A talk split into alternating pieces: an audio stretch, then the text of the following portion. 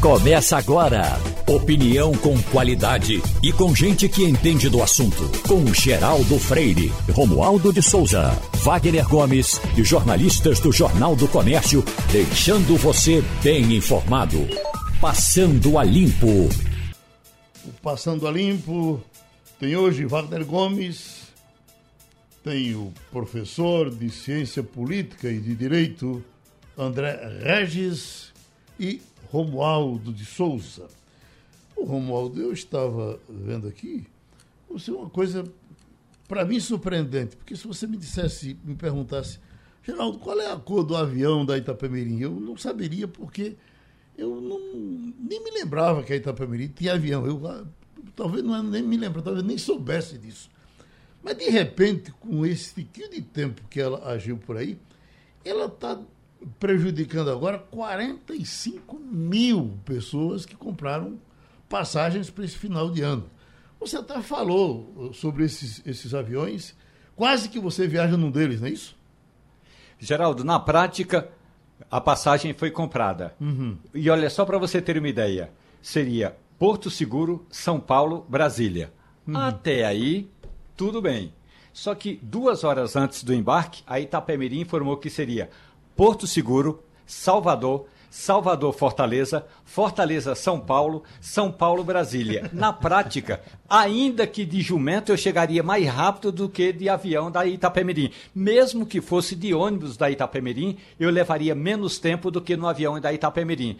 Tinha alguma coisa no ar que a gente tinha de ter desconfiado antes. Uhum. E agora o Ministério, uh, desculpe, a, o Ministério Público Federal abre investigação para saber como se deu o processo de a palavra não, correta não é essa, mas de legalização da Itapemirim junto à ANAC, porque a Agência Nacional de eh, Aviação Civil deu uma autorização tão rápida que o Ministério Público está desconfiando. Na prática foi assim: tinha alguns slots, alguns estacionamentos é, que estavam vazios, alguns, inclusive, é, que já estavam para ser leiloados, e aí a agência simplesmente entregou a Itapemirim.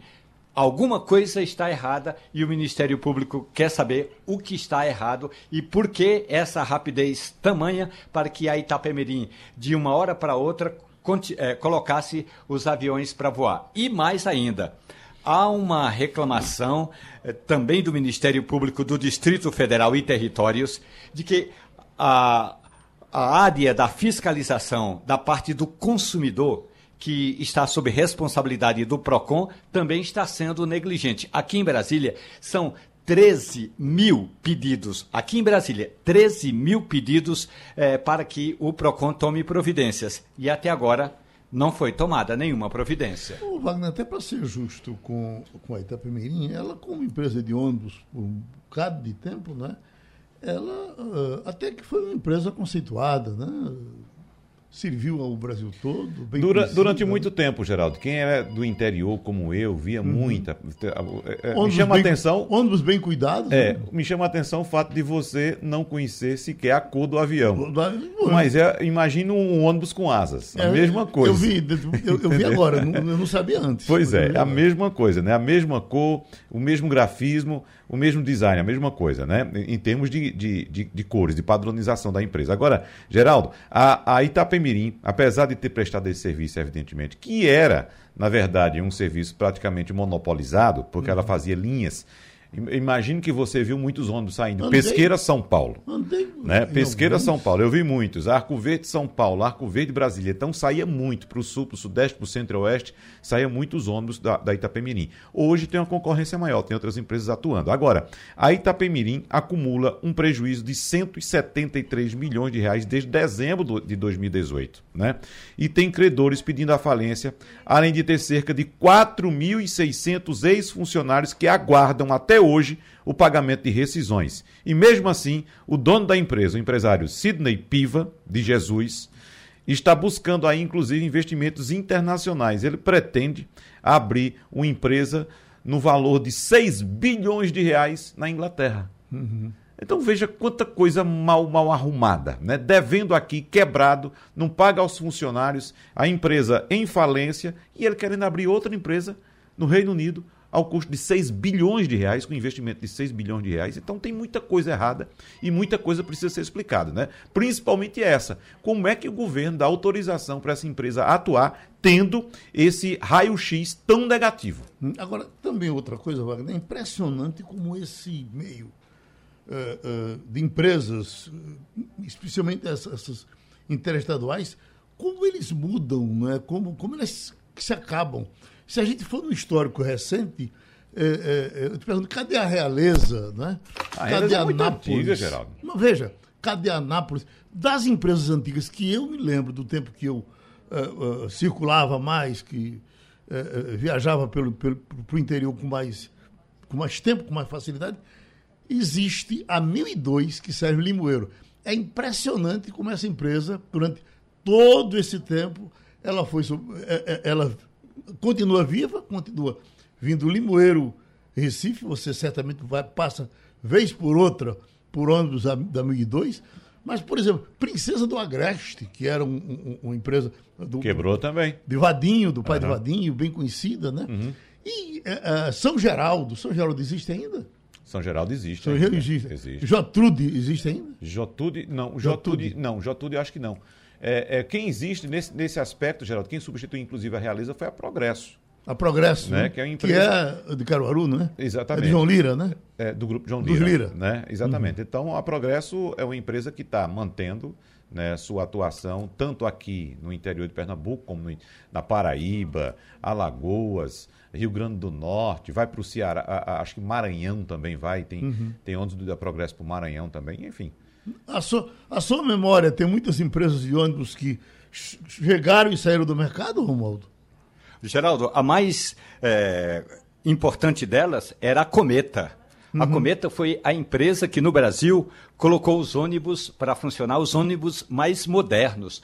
Foi aí que apareceram os ônibus leitos. Tinha uma linha que era de São Paulo para Curitiba, que era um ônibus leito. Rapaz, era uma maravilha viajar nesses ônibus da Cometa. A Cometa também desapareceu. Agora, voltando a Itapemirim, lembra-se, Geraldo, que a Itapemirim, quando foi fundada, foi fundada por um ex-capitão da Segunda Guerra Mundial, Camilo Cola. Uhum. Camilo Cola, um empresário do ramo eh, de mármore, de pedras e mármores, é, é mármores e granito, ali no Espírito Santo, ele voltou da Segunda Guerra é, como tenente e aí foi promovido a capitão. Agora, tem um detalhe: o sonho dele não era nem ser empresário do ramo de transporte. O sonho dele era ser parlamentar. Ele virou deputado federal, foi deputado federal pelo antigo PMDB, e depois virou MDB, e Geraldo, depois ele morreu. Mas ele dizia é, em alguns poucos contatos que ele tinha com é, o microfone na Câmara dos Deputados, que o grande sonho dele era, primeiro, voltar da guerra. Uhum. Então, ele voltou da guerra, e aí voltou, é, se arrumou no Espírito Santo, montou a empresa, que cresceu rapidamente, mas o sonho dele era ser político. Ele tentou ser deputado estadual no Espírito Santo, não conseguiu, tentou ser vice-governador no Espírito Santo, não conseguiu, até que por dois mandatos foi deputado federal. E aí depois morreu, se não me engano, aí em 2020, no início, já agora dessa década. Deixa eu já agradecer aqui a Chaveirinho, que correu aqui para nos ajudar a empresa do Lira é a Caruaruense. Exatamente. É, é, porque, a Progresso é de Jaboatão, é, né? É, esses ônibus são, são, são, parecidos, os ônibus, parece. Bem parecidos, inclusive. Azuis, né? É, exatamente. Aham. Mas, eh, repito, a, do Lira a Caruaruense, que é uma empresa que roda aí um bocado de tempo também, né? Uhum, isso. Faz história aí na estrada. Exatamente. E a Progresso também, que é uma empresa que já roda um bocado de tempo. É, né? a Progresso, como eu já disse, atua em boa parte do Nordeste, a Paraíba, uh, Rio Grande do Norte, Bahia, chega a Bahia também, Sergipe e outros estados do Nordeste também. Professor André Regis, hoje sai uma pesquisa aí fora de Pernambuco, uh, patrocinando o IPESP, e essa pesquisa dá uma, uma aceitação importante ao prefeito João Campos do Recife, 70% de aceitação. Uh, o senhor concorda com esses números? É, é isso mesmo? O prefeito está indo se não muito bem, mas bem? Olha, Geraldo, a, a pesquisa eu não vou contestar. Assim, o, o IPESP é um, um, instituto muito respeitado, então ah, se está nesse patamar, a gente tem que procurar saber o, o, quais são as razões. Talvez o êxito na, na vacinação ah, acelerada do Recife, que tem sido é, elogiada por todos. Acredito também que, talvez, historicamente, os prefeitos do Recife sempre foram muito bem avaliados pela população. A população sempre teve um olhar muito benevolente com os seus governantes, até. Uhum. Então, no passado, os nossos prefeitos sempre batiam recordes de popularidade ah, pelo Ibope. Não sei se você recorda, mas isso era ah, Joaquim Francisco, ah, o melhor prefeito do Brasil, depois Jarbas Vasconcelos, ah, idem, batendo as primeiras posições. Então, eu, eu acredito que isso, de certa forma, faz parte de uma cultura da cidade que ah, mudou um pouco, ah, talvez recentemente, em decorrência ah, de um certo a, rebaixamento no índice de apoio a, aos governantes de uma forma geral, depois de 2013. Então, é, é muito pouco tempo também para se avaliar um, uma gestão que agora está encerrando seu primeiro ano, né? Eu, eu, no, no, no, no, cara a cara que a gente encontra aí pela rua, Wagner, me parece que essa pesquisa diz o que as pessoas estão dizendo. Porque, ah, por exemplo, nós, nós estamos sem, sem buraco na cidade. Que não é sem buraco, né? mas se, se comparar com outros tempos, tem tido um trabalho de recapeamento é. importante. É. Uhum. É, é difícil falar do Recife sem buraco, né, Geraldo? Sim. Agora, é fato que algumas vias da cidade estão sendo recapeadas. Uhum. Isso é bom, mas não é tudo, né, Geraldo? A administração municipal requer muitos cuidados, além da situação somente de ruas e avenidas. Então, não, não é... tenho visto a cidade suja, tenho visto é. um, um bom trabalho aí de, de do pessoal pegando o lixo da rua. É, agora é bom, é bom enfatizar também que o prefeito João, é, é, João, João Campos, Campos ele herdou uma administração já encaminhada, né? uma estrutura já pronta de governo. Então não teve que montar uma estrutura. Geralmente os governos, quando mudam, eles têm aquela dificuldade inicial em alguns meses, no início, pelo menos em alguns meses, de montar uma equipe, de azeitar o time. Tem alguma dificuldade quando você muda completamente a estrutura. E ele herdou uma estrutura pronta já de dois mandatos, de Agora, dois governos. O André Regis lembra bem, o, o, o Recifense sempre foi muito benevolente com com seus prefeitos. Você, é, é, aquele que chega, o cara já, já vai com a faca nos dentes para cima dele, a gente, o, o, Recife praticamente não teve, é, pelo menos assim que a gente entendeu. Ele foi deu bons números. Jarbas foi foi melhor prefeito do Recife em todo, nas duas gestões em todos os meses. Né? Uhum. Havia uma disputa com o prefeito de Fortaleza. Uh, depois nós saímos desse, desse ranking. E, e, lamentavelmente, as pesquisas que eram nacionais, feitas pelo Datafolha, eles deixaram de fazer. Mas é. era ótimo você ter aquela relação de prefeito do Brasil todo. Vamos fazer. Deixa eu chamar o professor uh, uh, Regis, André Regis, para fazer outro um exercício contrário. Qual foi o prefeito mal avaliado do Recife? Hein? Alguém lembra? Não está mais aí, não? Não caiu, caiu a ligação. Oi? Oh, pronto, voltou.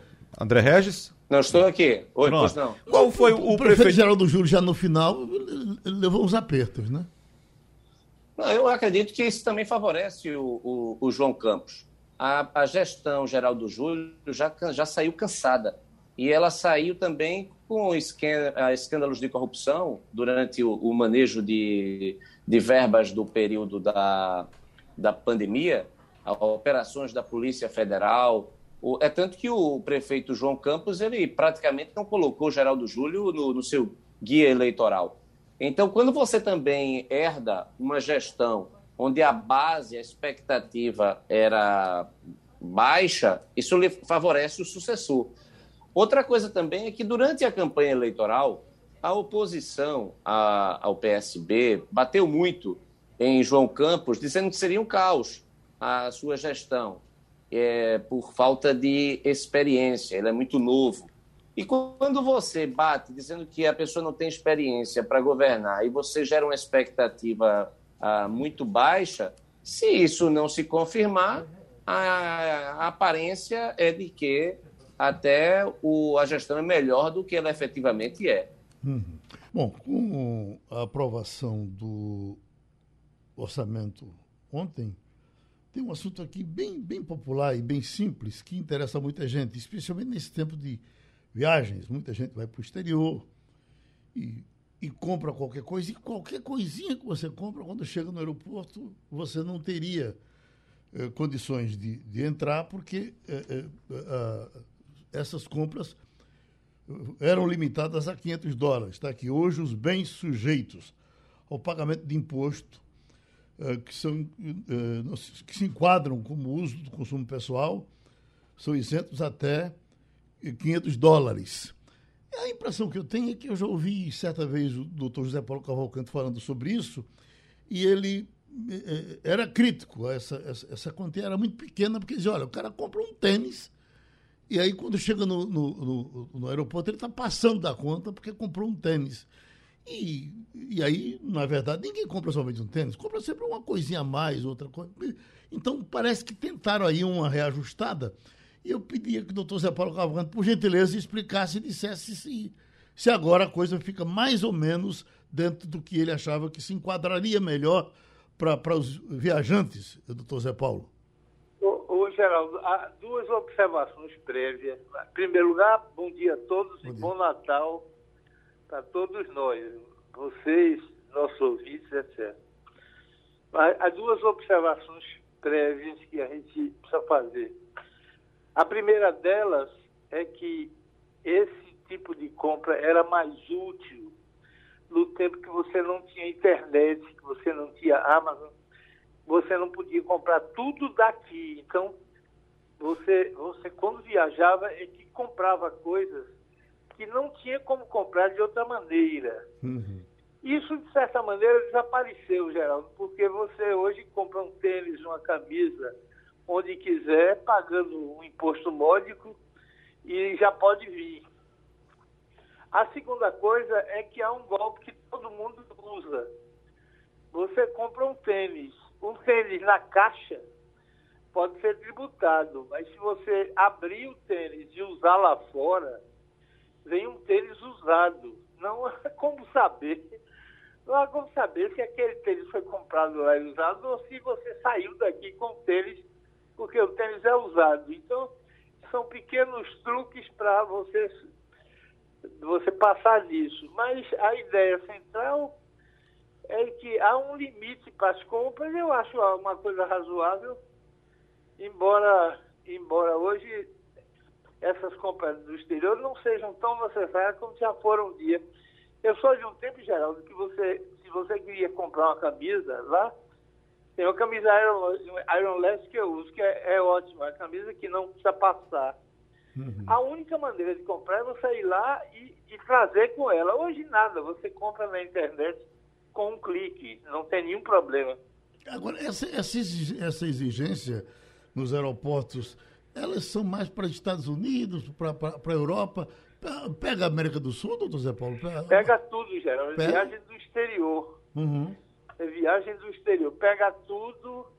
Embora você, quando vai a, a, a países aqui da América Latina, você não tem muita razão para trazer. Não, não, não há muita razão para isso. Certo. E, e outra coisa, Geraldo, naquele, eu sou do tempo que não tinha esses datifrios no aeroporto.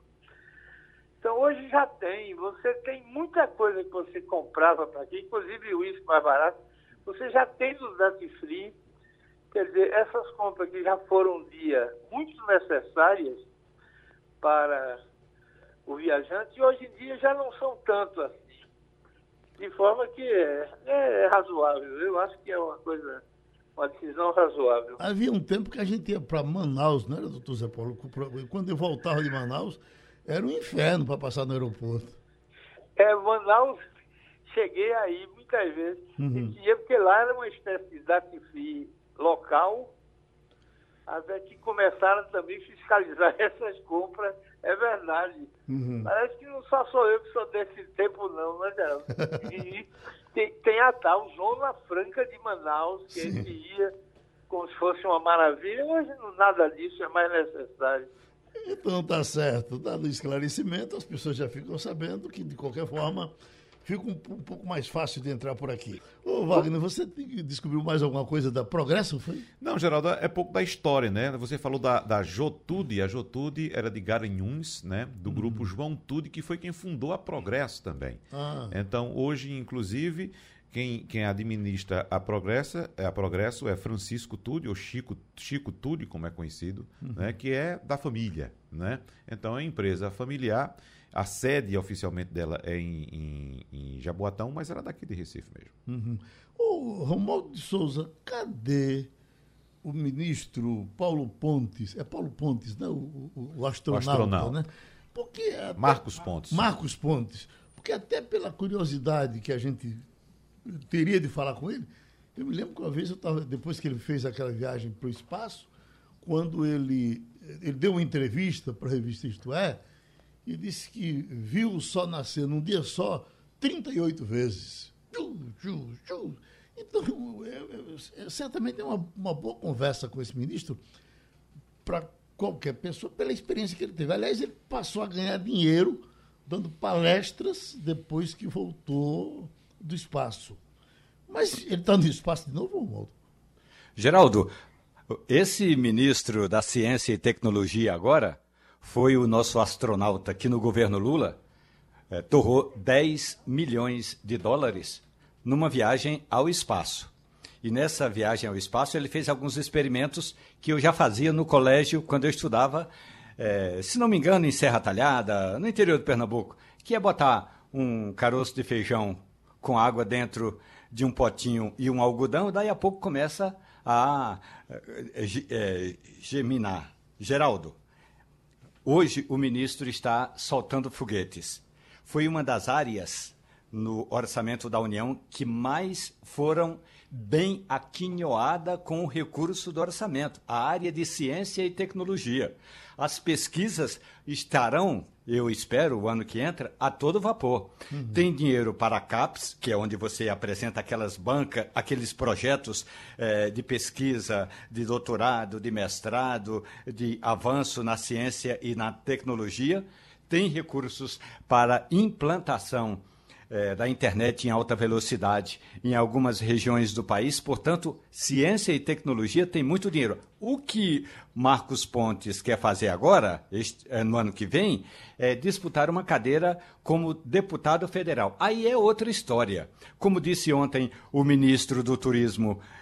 Gilson Machado, que está à disposição do presidente para o que der e vier, inclusive para disputar algum cargo eleitoral em Pernambuco, o Marcos Pontes está já se preparando, Geraldo, para ter um ano de bonanças no Ministério, porque vai ter muita verba, muito mais recursos do que teve no exercício atual, mas ele vai ficar pouco tempo, porque se ele de fato quiser disputar uma cadeira de deputado federal, vai ter, se, vai ter que se desincompatibilizar, Geraldo. Uhum. O uh, doutor Regis, por gentileza, uh, nos diga aí três ministros do, desse governo que o senhor botaria na sua equipe. Até porque de vez em quando alguém passa um, um recadinho para cá. Falem bem de alguma coisa do governo, falem bem de, de algum ministro. Então, três ministros para o doutor André Regis. O seu microfone parece estar desligado. Está desligado. Três ministros. Geraldo, para... uh, eu veja só. Eu diria que o, o, o Rogério Marinho é um, um, um ministro ah, muito competente. Teve ontem aqui, inclusive, ah, né? Ele, ele é muito trabalhador, é, foi um deputado federal muito atuante, inclusive a reforma trabalhista só saiu por conta dele, e ele foi penalizado, ah, inclusive nas urnas, pela reforma trabalhista. Depois, a reforma da Previdência já no governo Bolsonaro, foi ele quem teve toda a capacidade de articulação e agora tem feito um trabalho gigante aí, eu acredito, na, na integração. Acho que ele é um, um bom ministro, é um, um quadro ah, que, inclusive, foi do PSDB, né? O, o Jair Bolsonaro importou do PSDB. O, o, o ministro Tarcísio também, da infraestrutura, é, é também considerado um, um bom ministro e sem dinheiro, né? Porque é uhum. impressionante, Geraldo. O país, o orçamento agora para 2022 a, para a infraestrutura apenas 18 bilhões de reais. É muito pouco dinheiro. Veja bem, as, com saúde, 160 bi, para educação, 136 bi, defesa, 116 bi, o Auxílio Brasil, 89 Agora, o que gera a economia, o grande motor do ponto de vista de uma economia saudável, é infraestrutura. Infraestrutura significa crescimento econômico, significa ah, investimentos internacionais. O Brasil tem uma infraestrutura ridícula e continua com gastos ah, com, ah, muito, muito grandes na área meio da administração e não investe em infraestrutura. Então, eu ressaltaria esses dois ministros como, como bons ministros. O restante eu não, não colocaria, uh, ficaria devendo um a você. Eu, eu, eu, eu pegaria, eu chegava no terceiro com a ministra da Agricultura, em, em Wagner. Uh, uh Geraldo, é, é, são, são, nomes bem lembrados. Agora também não passaria desses três. Eu é. acho que fica muito difícil você encontrar alguém. Tereza Cristina, você cita, Sim. né? Vamos botar a Tereza Cristina aqui. Agora, são nomes bem lembrados. Pronto, Rogério eu concordo, eu, eu, eu, colocaria então. Eu, já que você me ajudou a, a, uhum. nessa, eu também é. colocaria, Geraldo. Agora, uhum. Geraldo, mesmo que sejam bons auxiliares, que sejam bons executivos eles dependem, evidentemente, do chefe deles, né? E aí é que mora o problema, que mesmo que você tenha boa intenção, mesmo que você tenha preparo, você vai esbarrar sempre no chefe, uhum. porque ele prometeu em mas é- alguns é, ministros... Mas esses, esses, esses três aí têm funcionado. Mas não tem autonomia, Geraldo, e o uhum. governo também é muito destrambelhado, o governo não tem linha, o governo não tem planejamento, o governo não tem norte, o governo não tem nada.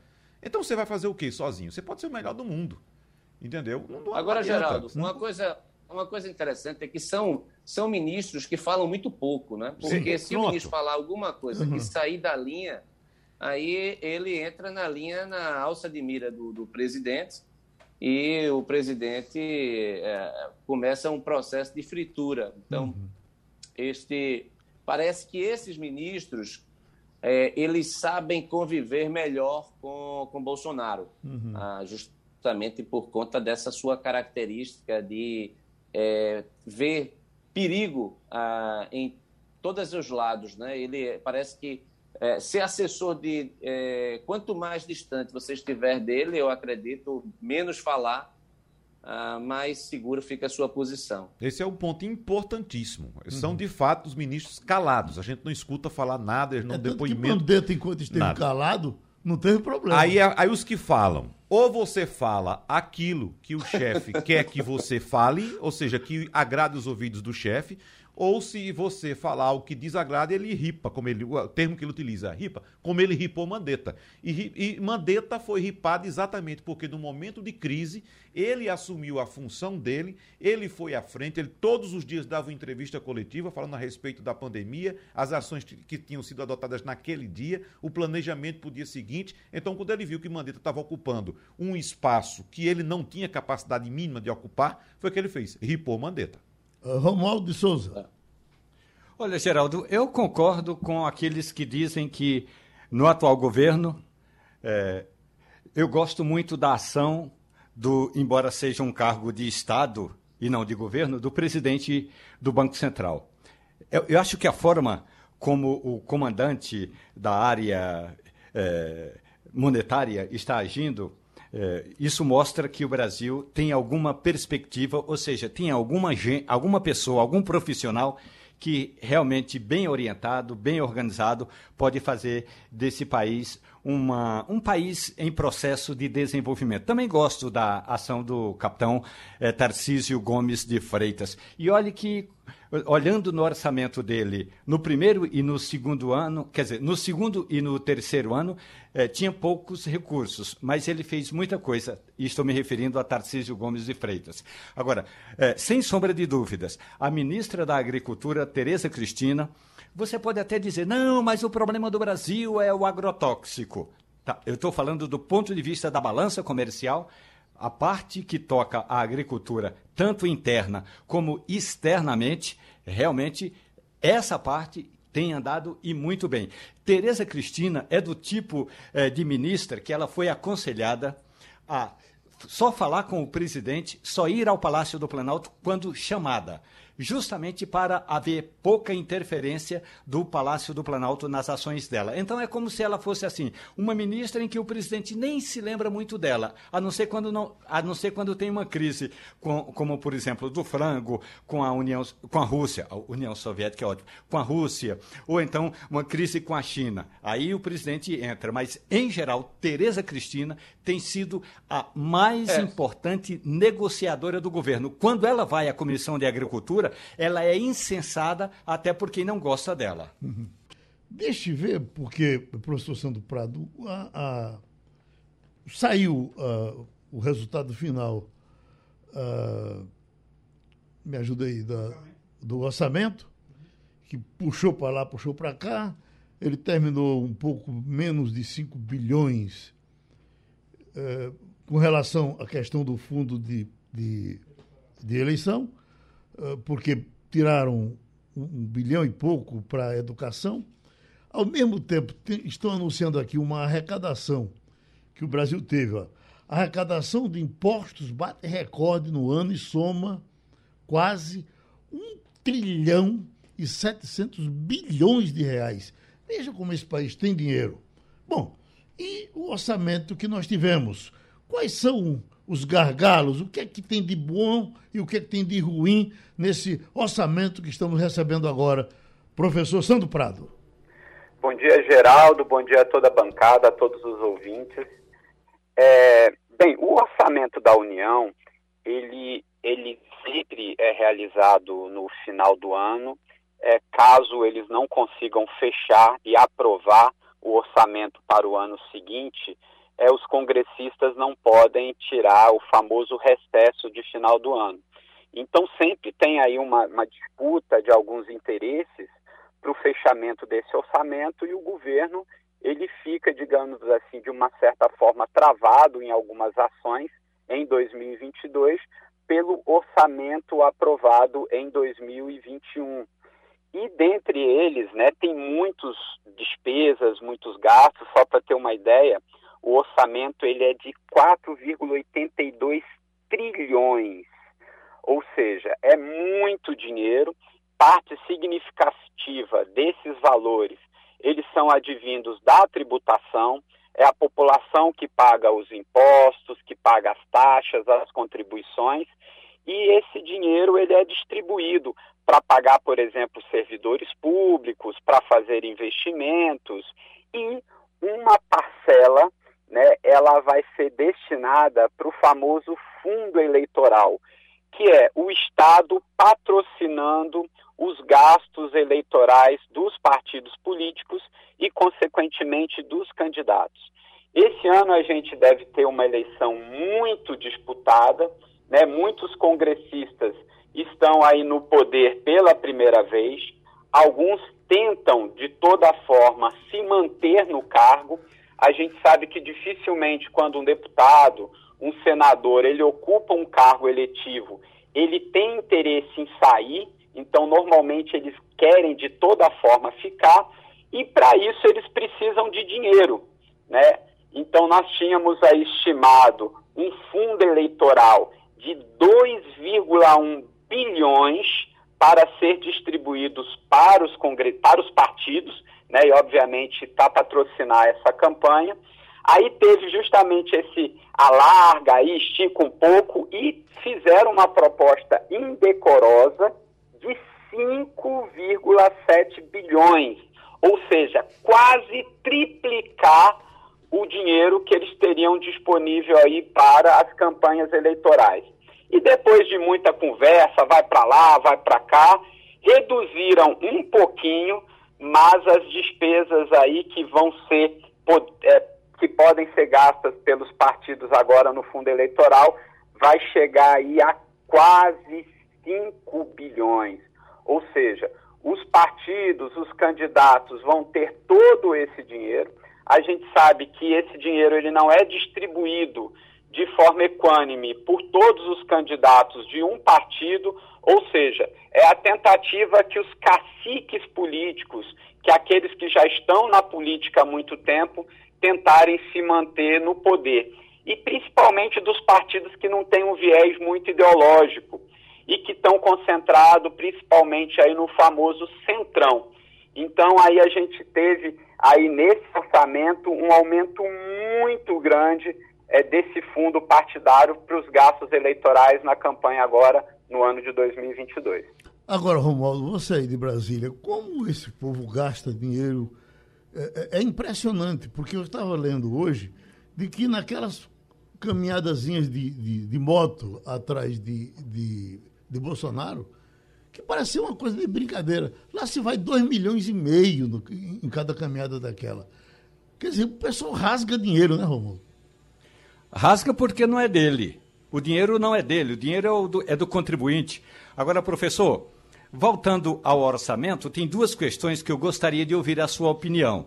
Confesso que sei de presidentes, de outros presidentes. Por exemplo, no primeiro mandato do presidente Lula, que ele dizia que ia fazer a maior reforma agrária no Brasil, que não fez, claro, mas ele dizia que ia fazer a maior reforma agrária do Brasil, ele chegou a ligar para o, o relator do orçamento, ele já tinha sido eleito, isso em 2002, e ele ligou para o relator do orçamento pedindo mais dinheiro para a reforma agrária.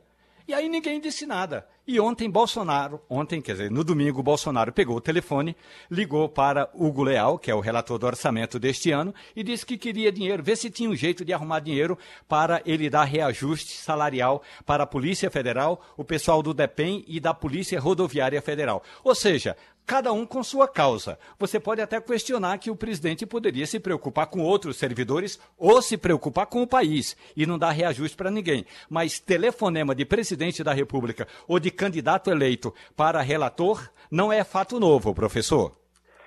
É, isso gerou um impasse, né? Porque, como você bem colocou, Romualdo, é, essa ligação do presidente da República e essa inclusão no último momento foi para apenas algumas das carreiras de servidores públicos federais.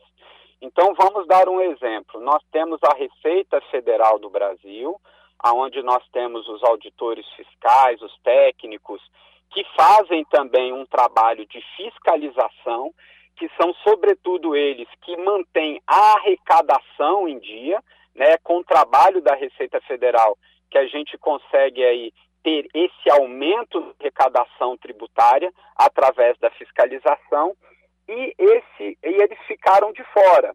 Então, é só um dos exemplos. Ou seja, é você beneficiar um grupo que lhe apoia ou possa, no futuro, lhe dar alguma benesse, que são os policiais federais, tanto é, rodoviários como policiais, é, que a gente sabe aí que tem muita também confusão em relação à Polícia Federal beneficiando né, alguns membros aí, alguns integrantes do governo e o poder que eles têm para poder fiscalizar e, obviamente, fazer ações aí como foi feito é, com, os, com o presidenciável Ciro, lá em Fortaleza. Então, isso tudo fica muito estranho, na verdade. É a população né, vendo que quando você está pegando dinheiro para a reforma agrária, por exemplo, você está destinando para uma área, né, para agricultura familiar, para você poder aumentar a produção de alimentos e não para um grupo específico de servidores públicos federais.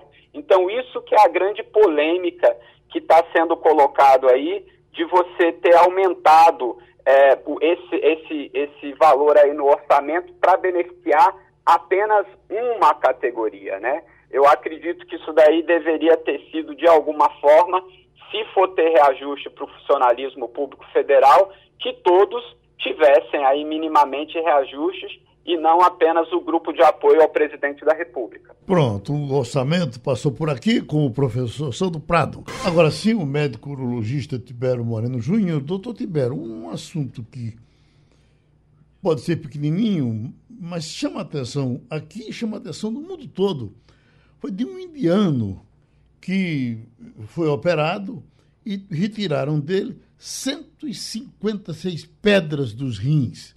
156 pedras, ou 156 cálculos uh, renais. Isso é, é recorde? Isso para os senhores é uma grande novidade? Ou isso acontece sempre? Bom dia, Geraldo. Prazer, é, Prazer. imenso de estar falando com vocês, seus ouvintes. Olha, isso é uma coisa muito, muito, muito rara. Uhum. Até onde eu saiba, parece que isso foi o recorde mundial de número de pedras dentro de um rim.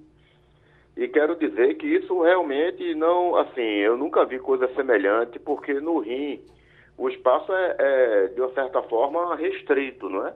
Uhum. Então no rim pode crescer pedras dentro dele, é, ou pedras múltiplas, ou então uma pedra única grande, chamada cálculo coraliforme, que é um cálculo que ocupa o rim inteiro dentro, em forma de coral, daí que vem o nome coraliforme. Mas podem ter várias pedras isoladas, formando uma grande massa calculosa. Uhum. Mas eu nunca vi um cálculo com mais de 10 pedras, 15 pedras, entendeu? Então, um, um, recorde de 156 realmente é uma coisa muito é, estranha. Qual a diferença da pedra do rim para a pedra da vesícula, doutor Tibério? Ah, é totalmente diferente. A pedra do rim ela se forma por uma alteração do metabolismo da função renal. Já a pedra de vesícula biliar, ela é formada por uma alteração do metabolismo intestinal. Agora, algumas pedras do metabol... É, de algumas é, pedras de rim podem ser causadas também por alteração do metabolismo intestinal, como por exemplo as pedras ricas em oxalato. Aqueles pacientes, por exemplo, Geraldo, que fizeram gastroplastia, eram obesos e foram operados. Essa cirurgia causa uma alteração no metabolismo intestinal com a alta excreção de oxalato pelos rins. Uhum. Então, isso pode facilitar a formação de cálculo no rim. Mas, de uma forma geral, o cálculo de vesícula biliar é totalmente diferente de cálculo de, de, de rim. Então, quem fez bariátrica tende a ter uh, pedra de vesícula em seguida, é, doutor Tibério? Tanto, tanto pedra de vesícula, de vesícula como também pedra de rim, devido uhum. à alteração do metabolismo do oxalato. Uhum. Oi, Wagner. Ô, doutor Tibério, no caso desse indiano que foi noticiado com 156 pedras nos rins, na verdade, os médicos, quando fizeram a cirurgia dele, descobriram que ah, as pedras estavam no abdômen, em vez da sua posição normal no trato urinário. Então, não era especificamente no rins, como chamou a atenção do senhor e chama a atenção de nós também, pelo fato de não haver espaço praticamente nos rins para uma quantidade de pedras dessa, dessa natureza, né? Pois é, eu li isso aí também na matéria, achei um pouco estranho, não entendi bem essa explicação da matéria, mas o que eu suponho é que tinha tanta pedra no rim que o rim deve ter é, aberto, deve ter é, aberto um, um, furo na pelve renal e formado uma fístula. Uma fístula é quando tem uma comunicação de uma cavidade para outra. Então eu acredito que a pelve renal rompeu, formou uma fístula e as pedras que estavam dentro do, do, dos rins começaram a cair dentro da cavidade abdominal. Foi o que eu entendi que, que, que a matéria dizia. Hum. Para fechar, doutor Tibério, a crise de rim que nós conhecemos é, é, é uma coisa muito séria, muito dolorosa. E a crise de vesícula, elas se assemelham? Se assemelham um pouco, principalmente se a crise renal for do lado direito, né? Porque a vesícula biliar também fica do lado direito. A diferença é que geralmente ambas doem muito, né? Aquela dor tipo cólica, mas a dor de vesícula ela dói mais na frente do abdômen, aqui embaixo do, da, da costela. Já a dor de, de cólica renal geralmente dói mais nas costas, na região posterior do abdômen. Uhum. Então, e, e, a dor de, de cólica renal, ela, além de doer nas costas, ela se irradia para o abdômen inferior e testículo no homem, então vagina na mulher e a dor de cólica biliar, ela só dói na, no, no, flanco, né, no, no hipocôndrio, que é o local onde está a vesícula. Pronto, doutor Tibério, muito obrigado pela sua contribuição com o Passando a Limpo.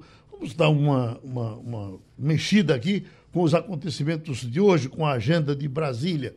Por exemplo, pergunta Romualdo, depois da aprovação do, do, orçamento, esse pessoal já para de trabalhar ou vai continuar uh, uh, durante o Natal? Geraldo, eles já podem pegar o avião, já podem ir às bases eleitorais, levando inclusive as anotações, porque o importante é isso. Com o orçamento aprovado, embora ainda precise da assinatura do presidente da República, o parlamentar já pode, por exemplo, chegar lá em Carnaíba e dizer: ó, oh, consegui finalmente aprovar uma verba para construir a ponte entre Carnaíba e Carnaíba Velha. Então, estou dando um exemplo que isso vai acontecer. Ou seja, é um mês de chegar nas bases e prestar contas do que aconteceu. Porque trabalho aqui em Brasília só em 1 de fevereiro, que é uma terça-feira. E o presidente da Câmara dos Deputados, Arthur Lira, já disse o seguinte seguinte: que aí sim, primeiro de fevereiro, o trabalho vai ter de ser presencial. Até porque, como a gente sabe, vai ser um ano curtíssimo, vai ser um ano de meio expediente, ou meio semestre. Quando for em julho, ninguém mais vai dar as caras por aqui, me referindo à Câmara. No Senado Federal, Rodrigo Pacheco tem uma proposta que é a seguinte: ele disse que todas as reformas eh, que estão pendentes deverão ser votadas já no primeiro semestre. O problema é que, se votar alguma reforma no Senado no primeiro semestre, não vai ter deputado em Brasília para votá-la no segundo semestre. Ou seja, vai ser enxugar gelo, Geraldo. Uhum. Mas os parlamentares já podem tirar recesso. Doutor André Regis, uh, esse problema que o governo está tendo no Ministério da Saúde com aquela invasão de hackers, uma coisa que já rola há mais de duas semanas e, e, e não se resolve. Não, não é estranho essa demora, doutor Regis? É, de fato é, é, estranho. E eu vejo o prejuízo em plena pandemia é gigante, né? Então, é preciso...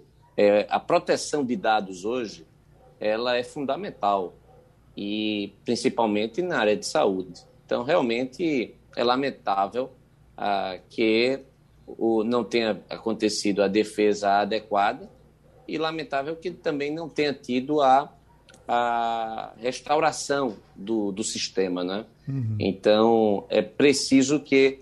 Uh, isso aí termina, ainda como é uma área muito inflamada, porque há uma briga constante do presidente, uma narrativa em relação à pandemia, ou seja, a pandemia ela não tem sido tratada do ponto de vista estritamente médico, uh, elementos de política uh, estão contaminando toda todas as políticas públicas nessa área, aí você começa a, a é, criar também um ambiente propício à teoria de conspiração, a fake news. Ou seja, é realmente é lamentável que isso tenha acontecido e que esteja ainda acontecendo. O Wagner, isso aí não entra na área do desinteresse, da falta de, de vontade de fazer? Geraldo, veja só, esse problema completa hoje 12 dias. Uhum. O sistema está há 12 dias fora do ar, sem que a gente possa ter acesso aos nossos, às nossas informações a respeito de vacinação, sem que as secretarias estaduais de saúde possam plenamente enviar os dados a respeito do combate à Covid-19. E como você disse, Geraldo, só pode cair nessa seara. O governo está nem aí para a situação. Parece até uma coisa proposital. Parece, repito, parece proposital. Deixa assim mesmo, porque a gente não quer essa questão do passaporte da vacina, porque essa questão dos dados da Covid não interessa a gente, deixa do jeito que está. A aparência é essa. Total descaso, porque 12 dias, Geraldo. Romualdo, 12 dias. Parece, Romualdo. Geraldo, eu estava dando uma olhada no meu Connect SUS agora, no meu cartãozinho. Eu já tomei as três doses. Só consta a primeira. E teve uma época que constavam duas. Eu fiz 14 PCRs durante a pandemia. Só constam três ou o hacker levou para ele ter um atestado e saber como é que está a minha vida é, é, de infectologia, que não, não é lá essa maravilha toda, ou então eu não sei o que ele fez. Por exemplo, eu tenho um, um processo, eu tenho que fazer é, um, um, processo é, a cada seis meses, que é uma bateria de exames, e todas essas informações vão lá para o SUS todo esse material desapareceu. Estou me referindo a esse Conect SUS que eu estou analisando agora. Soube de outras pessoas que até agora não têm nenhuma informação. Ou seja, no Ministério da Saúde, segundo disse ontem o ministro Marcelo Queiroga, a expectativa de que tudo, abre aspas, tudo vai voltar ao normal entre Natal e Ano Novo. Ou seja, só o hacker brasileiro que trabalha efetivamente entre Natal e Ano Novo. Sua situação ainda, tá, tá ainda tá, está boa, viu, Romualdo? Porque eu acabo de acessar o meu Conect SUS aqui e a informação, quando eu procuro aqui minhas vacinas, diz o seguinte: aguarde até 10 dias úteis para que seu registro de vacina apareça no Conect SUS. E terminou, passando ali. Você ouviu opinião com qualidade e com gente que entende do assunto. Passando a limpo.